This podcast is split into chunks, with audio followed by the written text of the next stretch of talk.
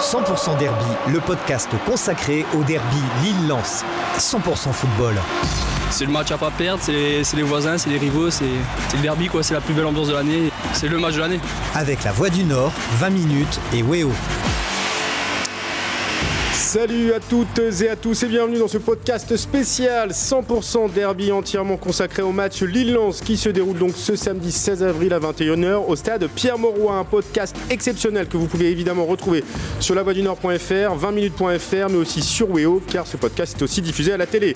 Et un numéro exceptionnel, invité exceptionnel pour disséquer l'actualité de Lille et Lens. Rien de mieux que des, anciens joueurs. À ma gauche, Pascal Sigan, défenseur emblématique du LOS des années 2000. Salut Pascal. Bonjour. À ma droite, Johan Lachor, champion de France avec les 100 heures en 98. Salut Johan. Bonjour.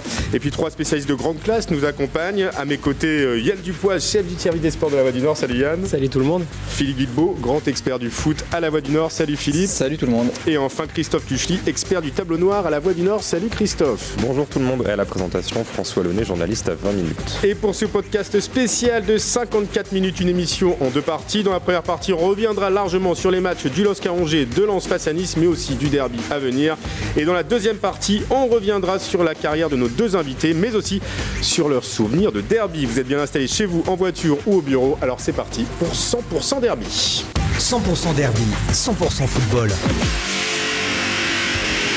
Et on commence ce podcast avec le LOSC et une semaine marquée par l'affaire Ben Arfa qui qui s'est donc conclu par le match nul des euh, nordistes à Angers sur le score d'un but partout pour ce huitième match d'affilée sans défaite en Ligue 1. Lille menait au score sur un but contre son camp de Diallo a évité le pire en égalisant en fin de match grâce à un but somptueux de Zegrova. Alors Pascal, première question, je sais que tu as vu le match. Euh, Qu'en as-tu pensé? Euh, Est-ce est-ce un bon résultat pour le LOSC? Bah, je crois pas. Euh, la semaine dernière, on parlait de, de récupérer les points perdus contre Bordeaux euh, à Angers. Donc euh, une semaine plus tard, c'est c'est chose pas faite. Ouais. Donc je pense que l'adversaire était, était prenable. Il fallait, il fallait emmagasiner euh, trois points absolument, puisque Monaco a gagné, puisque Lens a gagné, puisque tous les rivaux directs euh, ont gagné. Donc euh, la course à l'Europe va être très dure. Yann, tu as pensé quoi de ce match? C'était un peu poussif. hein. Un peu poussif, mais dans la lignée de ce qu'on connaît du LOSC cette saison, c'est. On a toujours l'impression qu'il manque un petit, une petite étincelle offensive. euh, défensivement, c'est solide. Le but qu'ils prennent, c'est un contre son camp, mon de Diallo, qui a voulu intervenir et qui malheureusement trompe euh, Jardim. Mais il manque toujours cette étincelle. Ça, ça ronronne en fait. Ça ronronne. Et finalement, c'est bon, ils prennent un point. Et euh, paradoxalement, ils se rapprochent du top 5, puisqu'ils sont plus qu'à 3 points de Nice maintenant, qui a, qui a été battu par Lens. Mais ça ronronne tout le temps et finalement c'est dans la lignée des matchs précédents. Je ne sais pas si le, le clash Ben Arfa-Gourvenec a joué dans les têtes, j'en sais rien. Mais en tout cas, ils n'ont pas donné l'impression de, de vouloir remporter ce match hier. On va revenir hein, sur le clash dans quelques instants, mais euh, Christophe, il y a eu quand même une note positive, c'est l'entrée de, en jeu de Zegrova qui a été décisif, un, un but somptueux.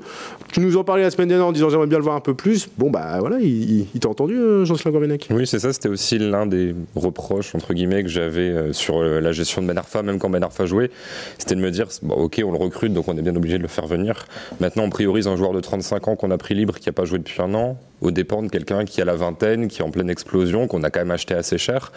Je me dis, bon, le choix, même à moyen terme, pour la valorisation des actifs, etc., parce que mine de rien, quand on est comme Lille, dans une situation financière pas incroyable, c'est quand même quelque chose à prendre en compte. Et je me disais, bon, sur le calcul à moyen terme, c'est pas très bon. Et moi, encore une fois, ce que j'avais vu de Zegrova en Suisse, en sélection, etc., me semblait assez intéressant. Alors voilà, là, il met un super but, ça veut pas dire qu'il en mettra chaque semaine.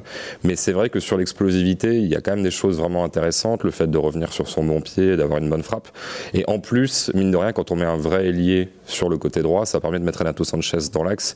Et c'est vrai que moi, le double pivot, André Cheka, est quand même hyper conservateur. Et je préfère avoir un joueur comme Sanchez, à, qui est son vrai poste, en plus, pour amener quelque chose dans l'entrejeu. Pascal, d'accord avec cette analyse sur, sur le jeu de Zegrova Oui, tout à fait. Et puis c'est euh, tout est une question d'inspiration et, et d'intention surtout. Euh, Zegrova, il se pose pas de questions, il fonce, il va, ça passe, ça passe, ça passe pas, bah tant pis, euh, il revient à 2000 pour récupérer euh, le ballon perdu. C'est c'est ce qu'on attend des, des- des joueurs de maintenant et, euh, et malheureusement, euh, comme euh, le disait euh, par rapport à la comparaison entre Ben Arfa acheté et puis Zegrova, on voit une question, une question de mentalité qui, bah, qui fait défaut à Ben Arfa. Alors on parle, c'est une transition toute trouvée en effet, on va parler hein, justement de l'affaire Ben Arfa qui a pollué toute la semaine euh, du LOSC. On rappelle euh, l'altercation à l'issue du match nul euh, il y a dix jours face, à, face aux Girondins de Bordeaux. ben Arfa qui dit sa façon de penser à Jocelyn Gourvenec. le club qui décide d'entamer une procédure de, licenciement avec, avec ce joueur qui n'est pourtant arrivé qu'en janvier au LOSC. Sauf qu'entre-temps Ben Arfa a pété les plombs sur Instagram en insultant son président et son entraîneur de tordu. Messieurs, vous êtes des anciens pros, vous savez exactement comment ça se passe dans un vestiaire de foot. Euh, Johan, j'ai envie de te poser la question. Que penses-tu de cette histoire? As-tu déjà vécu ce genre de scène? Et euh, que dire sur l'attitude de Ben Arfa? Ah Non, personnellement, j'ai pas vécu ça euh, dans le vestiaire. Maintenant, je trouve que l'attitude de, Ben Arfa est quand même dommageable. Parce que, parce que voilà, ça, amène une mauvaise ambiance dans le vestiaire. C'est vrai que Lille marque le pas depuis quelques temps. je pense que la situation à, l'intérieur du, vestiaire n'est pas forcément facile à, à, vivre pour les autres joueurs parce que voilà, ils ont besoin de se concentrer sur les matchs et pas se concentrer sur ce qui se passe autour de ça. Donc voilà, moi je trouve ça dommage voilà, que, Ben Arfa ne dise pas simplement merci au club dans un premier temps, voilà, parce qu'encore une fois, ça fait un an qu'il n'a pas joué, il peut simplement venir, peut-être se remettre à, à, niveau et voir pour la saison prochaine, si ça se passe bien, peut-être voilà, avoir un peu plus de, temps de jeu, mais voilà, voilà c'est un, garçon qui a amené quand même pas mal de soucis dans les vestiaires quand le, coach ou quand le président ne, ne sont pas forcément euh, en adéquation avec sa façon de penser.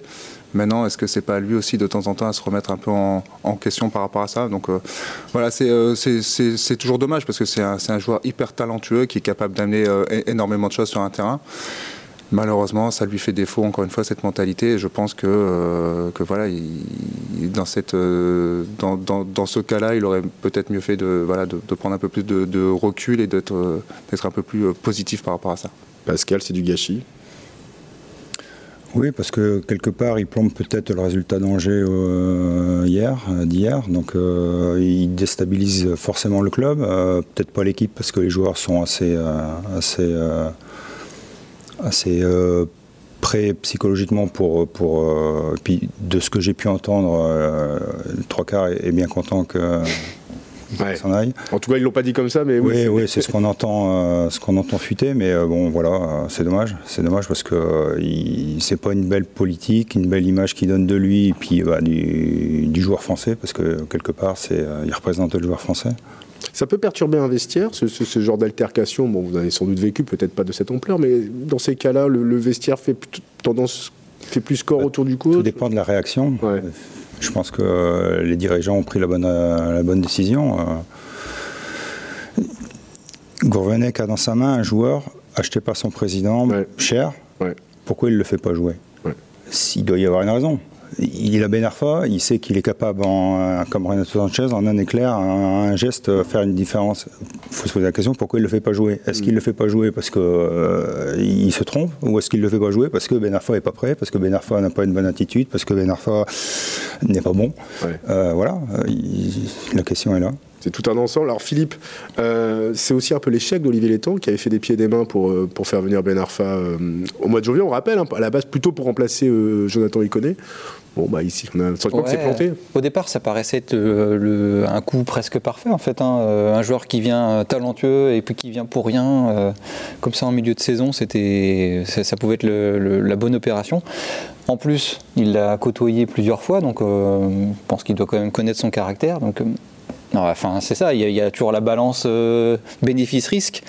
Euh, lui, pour les temps, euh, il y avait plus de bénéfices que de risques, alors que le passif de Ben Arfa euh, pouvait laisser penser qu'il pouvait y avoir quelques dérapages. Donc oui, je pense qu'il s'est un peu planté sur ce, sur ce coup-là. Il a peut-être mal jugé ce que, ce que l'apport et ce qu'il ce qui pouvait coûter. Quoi.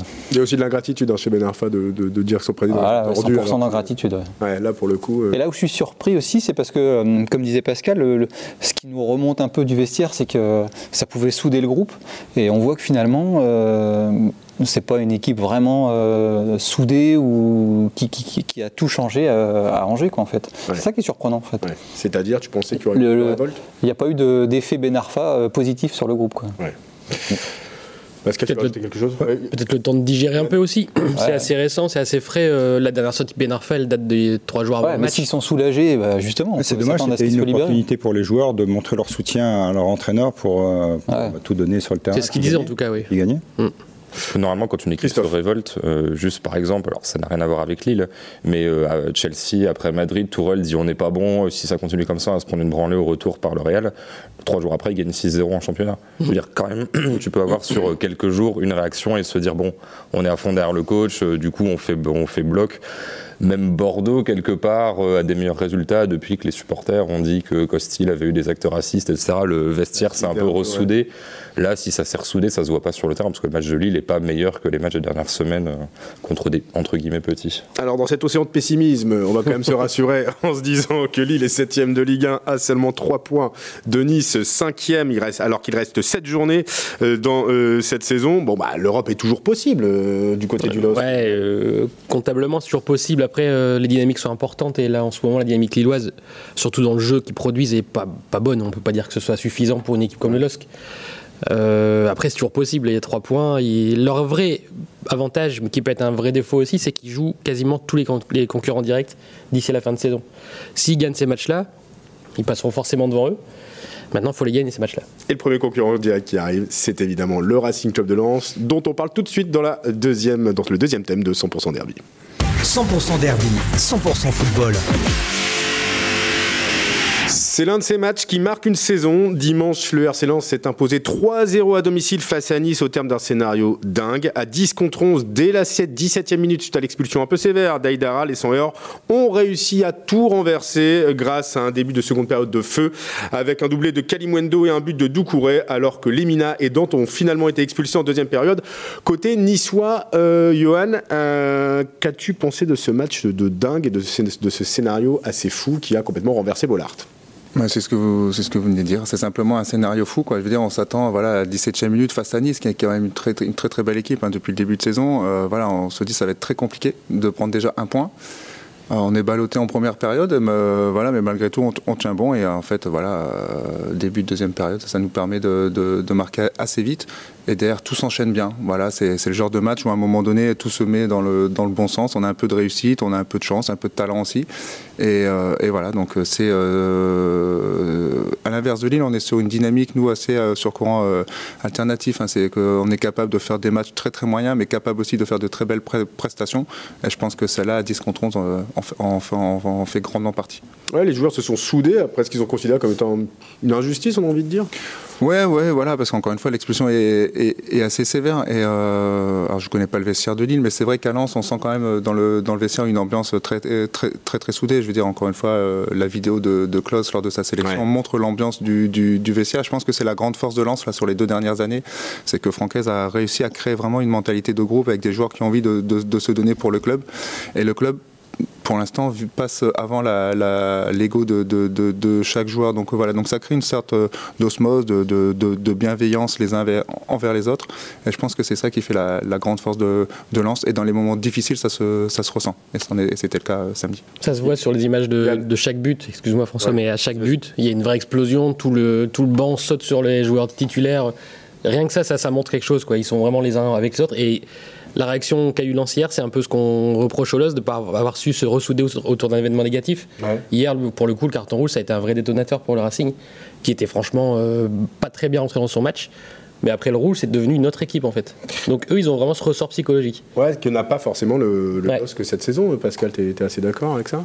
Lens a, a réagi peut-être mieux que Lille dans, dans certains moments euh, forts d'un match. Ouais, c'est possible. Euh, bon, entre tous les problèmes extrasportifs qu'on subit euh, et qu'on pas subi Lens, euh, c'est quand même plus facile d'être dans une bonne disposition psychologique après un but ou euh, que ce soit marqué ou encaissé. Bon, quand on perd, on perd des joueurs en, en milieu de saison. Lens n'en a pas perdu. Euh, on a un problème euh, avec Ben Arfa. euh, Lens n'a pas connu ça. Donc effectivement. en étant, en, ayant été joueur, on, comprend comment, euh, comment ça peut se passer dans la tête des joueurs pour, euh, quand tout va bien ou quand tout va, moins bien. Et, euh, et on est dans cette spirale qui fait que bah, psychologiquement, on a des contenus qui sont pas bons. Donc quand le résultat est pas bon, bah, on dit que c'est pas bien. Quand on a la chance de gagner, le contenu est quand même pas au top et voilà donc d'où cette ambiance qui est pas euphorique ou euphorisante comme comme chez nos voisins. Alors, les voisins lensois, Philippe, tu étais, étais, au stade. Bon, ambiance de dingue, hein, je suppose, hier à Bollard. Avec, ouais, c'est vrai, cette équipe capable du meilleur comme du pire. Alors je dirais, ouais. Ah, le pire, c'est plutôt. Je dirais pas le pire, ouais, parce que. Alors, meilleur et du moins bon, on va dire. Voilà. Euh, J'ai l'impression que. Euh, ils ont retrouvé un peu, de, un peu de jus, un peu de physique. Et euh, ce, retournement de situation, là, ce, cette, euh, ce, fighting spirit qu'on l'avait vu en début de saison, qui leur avait permis de gagner des matchs sur la fin, de marquer, d'aller de, chercher un petit point ou d'aller chercher une victoire, il, avait un peu disparu euh, sur, euh, bah, sur toute la période, novembre-décembre, où il y a eu le gros creux. Et puis même là, en ce début d'année, ça basculait pas tout à fait. Même toi, Strasbourg, euh, c'était pas. Et puis là, euh, je sais pas, le, fait de tenir le score jusqu'à la mi-temps, parce qu'ils ont, ils ont vraiment fait euh, le dos rond, ils se sont tous bien battus. Eh ben, un petit recadrage tactique euh, à la pause, euh, l'entrée de Kalimendo, et puis là, ça, a basculé. Puis alors après, c'est bah, magnifique de voir une équipe comme ça. Alors, venons-en, tu viens d'aborder le cas Kalimwendo. Christophe, euh, Kalimwendo, on a l'impression qu'il a tout changé. Il y a deux joueurs qui ont un peu tout changé, c'est-à-dire Jean-Louis Leca dans les buts, qui a tenu pendant, en première période pendant que, que, Nice poussait, et Kalimwendo dont l'entrée est décisive à la mi-temps. Et de manière générale, je trouve que Kalimwendo est quand même l'un des meilleurs joueurs en Ligue 1 quand on est en infériorité numérique parce qu'il peut caler les ballons. En gros, il peut te faire remonter le bloc quand t'es en galère, parce que forcément, à 10 contre 11, les circuits pour ressortir les ballons, etc., sont pas les mêmes. Parce que sur, si t'es en 4-4-1, forcément, il te manque un attaquant pour, pour ressortir. Et lui, dos au jeu, il absorbe quand même hyper bien la pression, surtout vu son gabarit. Et je me souviens un match, alors c'était l'an dernier ou il y a deux ans, face à Nice, à Nîmes, pardon, où pareil, il était rentré en jeu et euh, Lens avait arrêté de subir, alors que Lens était en infériorité numérique, parce que tu pouvais le trouver et lui te conserver les ballons. C'est pas non plus Ibrahimovic, mais vraiment pour le niveau Ligue 1, il est vraiment très bon là-dessus pour, euh, en gros, euh, traverser les temps faibles. Et là, en plus, il a ce côté décisif où c'est pas simplement quelqu'un qui va te faire gagner des mètres et de gagner 15 secondes à chaque fois. Vraiment, il a bonifié tous les bons ballons qui en plus ont été donnés, parce que c'est vrai que les passes, euh, Doucouré, D'Acosta, etc., il y a quand même vraiment des belles transmissions. Donc ça fait, ça fait du bien aussi parce que Kalimwando, il y a quand même ce côté espoir où, bah, mine de rien, un espoir, on se dit, ah, il va concrétiser, mais peut-être quand il sera plus à Lens, c'est-à-dire qu'il va passer un cap, en gros, quand il va revenir à Paris ou quand il va faire un transfert. Et mine de rien, que Lens puisse quand même compter sur un joueur qui actuellement redevient performant, c'est bien parce que Ganago, par exemple, n'est pas dans une super bonne spirale et il faut quand même des attaquants qui puissent marquer des buts pour un peu bonifier euh, les bonnes passes et les temps forts que tu peux avoir hein, du côté de Lens. Yann Yapé Kelmondo parlait de Jean-Louis Leca. Paradoxe hein, de la situation avec le turnover mis en place par, euh, bah, il ne sera pas euh, dans les buts samedi lors du derby. non, c'est une décision. en pleine forme. Ouais, ouais, c'est une décision de Francaise depuis quasiment, enfin un peu, un peu avant la trêve, hein, si je me trompe pas.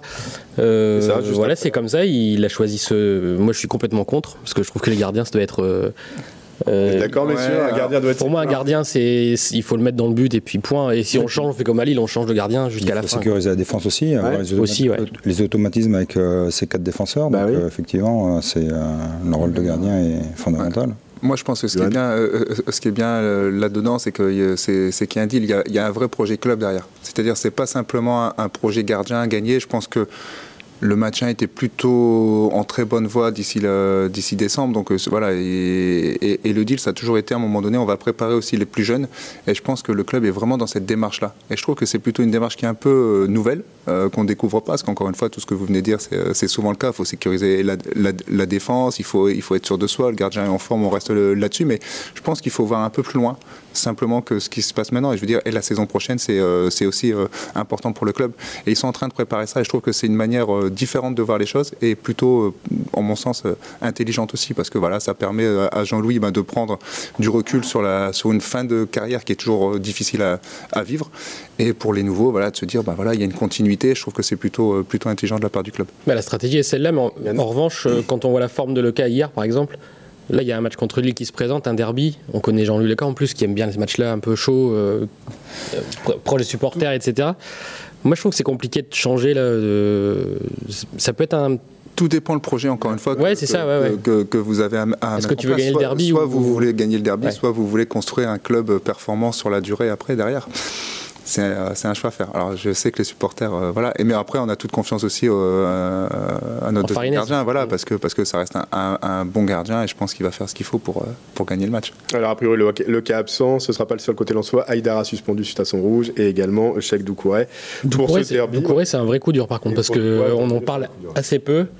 On parle souvent de Fofana qui en lumière, mais Fofana sans Doucouré, c'est pas le même Fofana en fait. Il y a déjà eu des matchs comme ça. Il a mis un but magnifique hier. Et puis hier, il marque un but magnifique. Bref, c'est l'occasion maintenant de parler du derby tout de suite dans le troisième thème de 100% derby. Ça tombe bien. 100% derby, 100% football.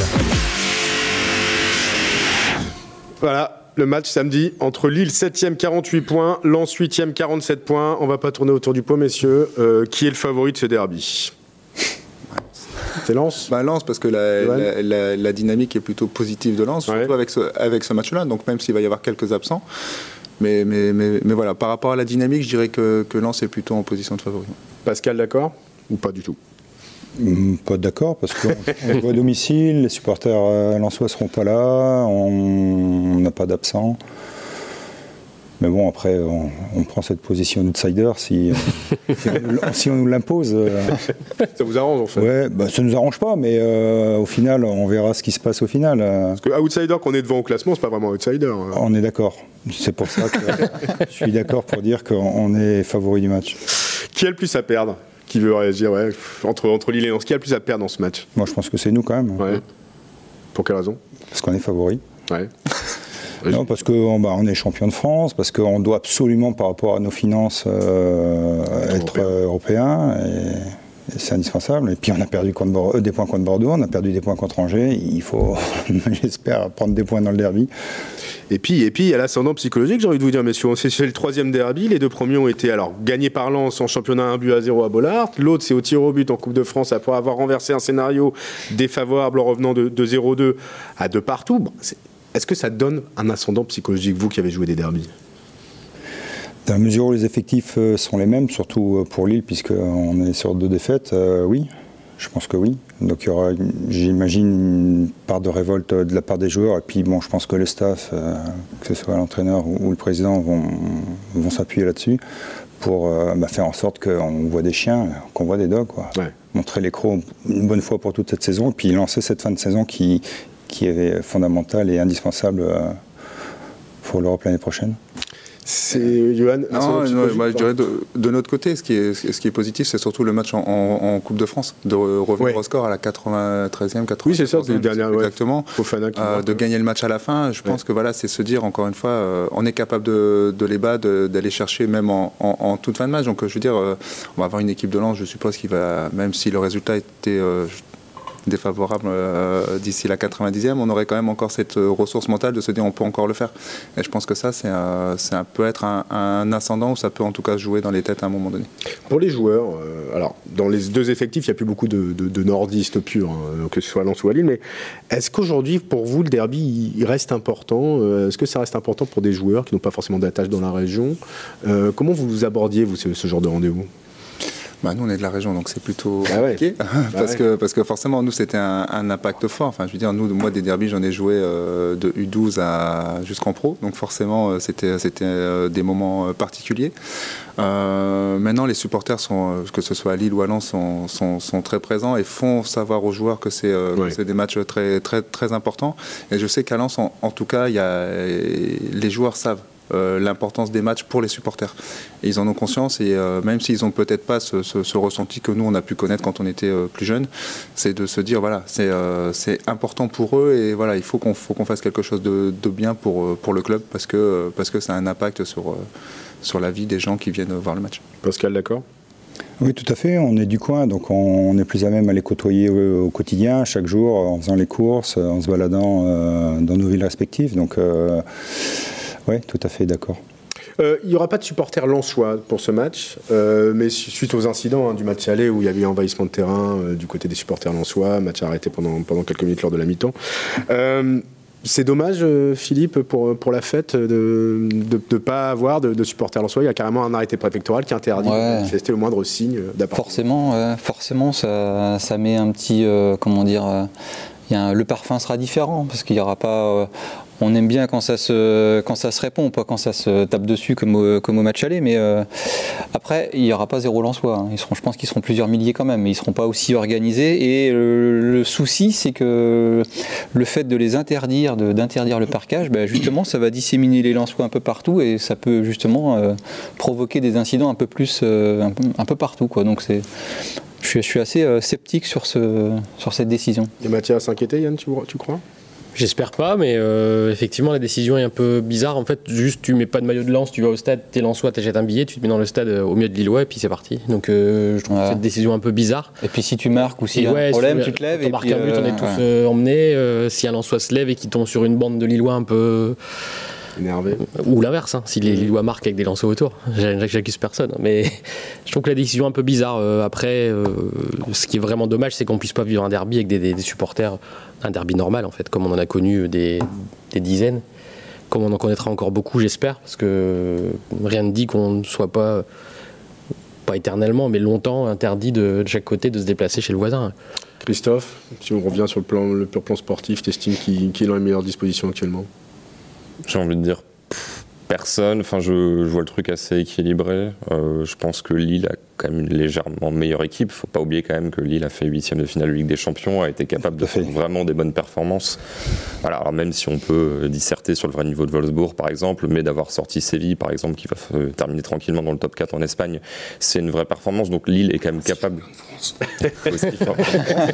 effectivement. Même si bon, chaque jour qui passe éloigne, euh, éloigne Lille du moment où le titre a été remporté et éloigne c'est rien, c'est rien, c'est ses meilleures performances. dans la poche déjà. C'est vrai que malgré tout, il y, a eu, euh, il y a eu cette capacité pour le groupe, encore une fois, de hausser son niveau. Maintenant, c'est vrai qu'on peut toujours arguer le côté, bah oui, mais Lens a gagné. Euh, l'un des deux derniers et fait euh, nul puis qualification sur. C'est considéré comme une victoire. Hein, sur l'autre, mais considéré comme une victoire.